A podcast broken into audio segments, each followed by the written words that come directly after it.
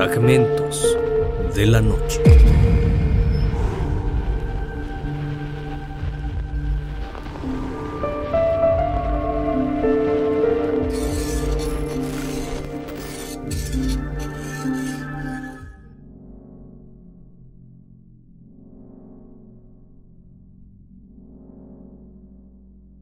Con la inauguración del sistema de transporte colectivo Metro, el 4 de septiembre de 1969, la Ciudad de México entró a la vanguardia de las sociedades industrializadas europeas y estadounidenses. Hace 53 años, la capital conoció un sistema de transporte que en su momento fue único y muy novedoso, al que tuvo que acostumbrarse. El metro cambió por completo el estilo de vida de la gran ciudad.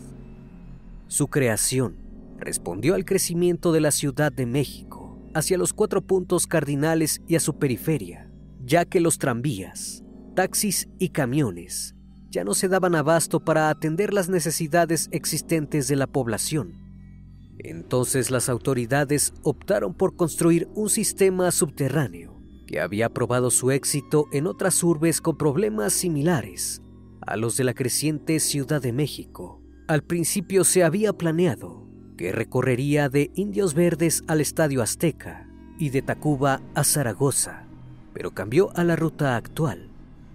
Las obras iniciaron en el año 1967 en el cruce de Bucareli y Avenida Chapultepec, un espacio de gran historia, y lo curioso es que la mayoría de la gente desconocía cómo iba a funcionar. Gustavo Díaz Ordaz inauguró el metro y fue el primer pasajero que hizo un recorrido de Candelaria a San Lázaro. La inauguración del metro fue un gran suceso. Incluso se transmitió en vivo la ceremonia. También los periódicos le dedicaron varias páginas y hay muchas crónicas memorables al respecto. El transporte colectivo ha sido un punto de encuentro de sus habitantes y hoy por hoy sigue siendo uno de los más concurridos, aunque su fama trasciende no solo por su importancia en la vida cotidiana, sino porque se cuenta que en sus túneles han ocurrido hechos de todo tipo y que sus trenes guardan secretos muy oscuros que casi nadie se ha atrevido a revelar. Bienvenidos a Fragmentos de la Noche. Durante la década de los ochentas, el metro de la ciudad seguía en constante evolución, cambio y modernización, habilitando día a día más y más trenes para llevar a miles de personas a sus destinos. La línea 1, que conecta al oriente y poniente de la ciudad, era en la que se apostaba más, debido a la alta demanda que ésta registraba. Se compraron varios trenes para que circularan por esta línea. Uno de ellos, el tren con matrícula MXCAF-500-501, como la mayoría de los trenes que había. Este llegaba desde Francia, nuevo y listo para usarse en la línea 1. Se ensambló, probó y articuló en los talleres del metro Zaragoza, teniendo resultados óptimos en todas las fases de prueba. Se planeaba que entrara en función en el mes de septiembre de 1985 justo cuando se registraría un fenómeno que marcaría la historia del país. Siendo las 7.19 de la mañana, el 19 de septiembre de 1985, México fue víctima de un sismo con magnitud de 8.1 grados. Las zonas con mayor afectación fueron el centro de la ciudad y la zona centro-sur, edificios, esculturas, casas, departamentos, se vieron reducidos a escombros en cuestión de segundos. Y peor aún, una enorme cifra de fallecidos quedó al descubierto. La línea 1, que pasa por el centro de la ciudad, igualmente se vio afectada por el movimiento telúrico. Sin embargo, no tanto como los edificios de la superficie, varias vecindades que estaban justo por encima de lo que hoy es la estación Pino Suárez, sucumbieron ante el sismo dejando a decenas de personas sepultadas entre los escombros. Los equipos de rescate sacaban demasiados cuerpos de los montones de escombros, los más afortunados aún con signos vitales, pero la mayoría ya sin vida. Los servicios de emergencia no podían con tanto trabajo. El problema era poder trasladar todos esos cuerpos a las diferentes morgues y servicios forenses. Por seguridad de todos, las instalaciones del metro dejaron de funcionar y todas sus estaciones cerraron para evaluar daños estructurales. Se cuenta que un alto mando del metro de la ciudad, al ver la insuficiencia de los recursos y transporte, indicó que el tren 500-501, que era en ese momento el más cercano, sirviera como carroza fúnebre para trasladar los cientos de cuerpos que había en el centro de la ciudad. Todo esto bajo discreción absoluta, por miedo a las prácticas poco éticas que pudiera hacer referentes al trayecto y a las críticas de la sociedad en general. Se liberaron todas las vías de los otros trenes en función para dar libre paso por toda la red al 500-501. Trabajadores del metro empezaron a arrojar los cuerpos al interior de los vagones, unos sobre otros, como si se tratara de cualquier objeto sin importancia. Con el paso de las horas, los nueve vagones que conformaban el tren estaban llenos de restos humanos, hombres, mujeres y menores sin distinción alguna. De esta manera, parte del día y toda la noche del 19 de septiembre, el tren 500-501 hizo varios viajes por toda la red del metro, llevando restos humanos a los diferentes anfiteatros de la ciudad. Con el paso de los días, la mayoría de la gente que pudo sobrevivir dentro de los escombros ya estaba recibiendo la atención necesaria, agradecidos con los servicios de rescate por darles una oportunidad de vida más. Poco a poco y con mucho esfuerzo, la ciudad pudo resurgir y continuar, sin dejar atrás esa cicatriz del 19 de septiembre, pero siempre mirando hacia el futuro.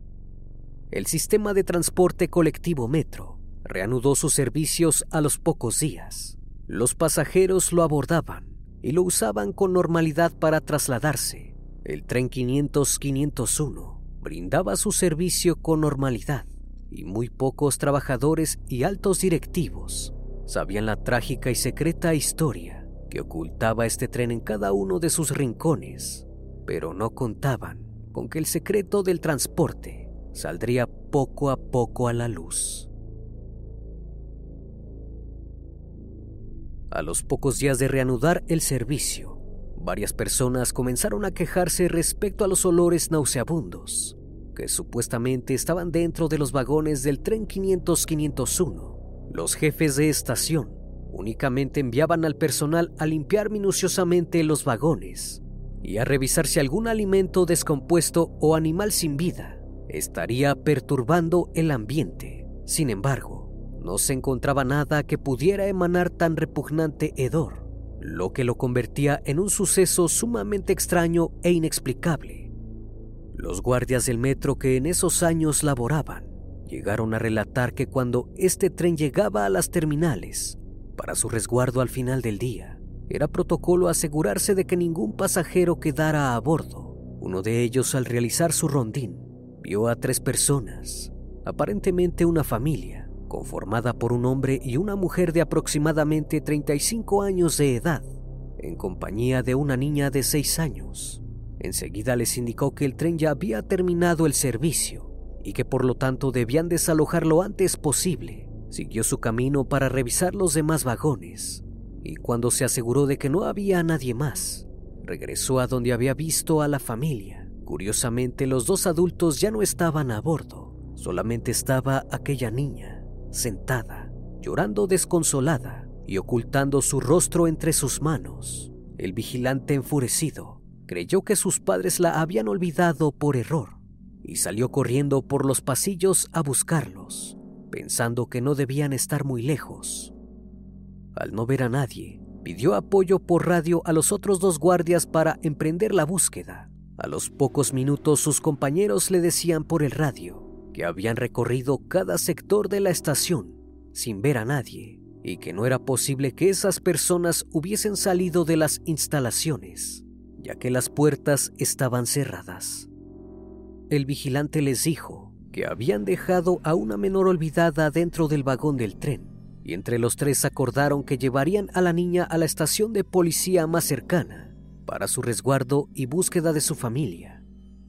El hombre se dispuso a comunicarle a la menor que la acompañaría a buscar a sus padres. Se adentró al vagón y extendió su mano para tocarla. Justo en ese momento, la niña levantó su rostro y los gritos de aquel guardia fueron escuchados por los pasillos del inmueble. El rostro sin vida, con partes óseas expuestas y con un hedor que inundaba el ambiente, se mostró al fin. Movió sus labios amoratados para decir con un sollozo, no quiero estar aquí. Aquel hombre apenas pudo reaccionar y salió corriendo del sitio para jamás volver. Sus compañeros lo contactaron días después para saber por qué había renunciado a su empleo. Cuando les dijo lo que había visto, no creyeron en sus palabras y poco después ellos también experimentarían aquel siniestro encuentro con la niña del tren 500-501. Se dice que cuando contratan a nuevos ingenieros para el mantenimiento nocturno de los trenes, se les asigna primeramente el 500-501, ya que los más experimentados le tienen un profundo miedo, asegurando que durante sus jornadas ven pasajeros con aspectos siniestros, que se desvanecen de un momento a otro, escuchan ruidos extraños, voces que provocan escalofríos y gritos desgarradores o sollozos cerca de su oído. Algunas veces, una densa niebla con olor nauseabundo cubre los alrededores del metro dejando oír gritos de profundo dolor y agonía. Muchos de los recién llegados al área de mantenimiento renuncian a los pocos días por las manifestaciones que han experimentado laborando en el transporte. Hoy en día se siguen reportando fenómenos siniestros que giran en torno al tren de la muerte, mismo que sirvió como transporte de los fallecidos por aquel brutal accidente y que no han podido abandonarlo para trascender. Espero que esta historia haya sido de tu agrado. Como cada noche agradezco que estén aquí, disfrutando de una historia o una leyenda más de este canal, que cordialmente les abre las puertas para que se suscriban y formen parte de esta gran comunidad. Esto es Fragmentos de la Noche, donde despertamos tus peores miedos, dulces sueños.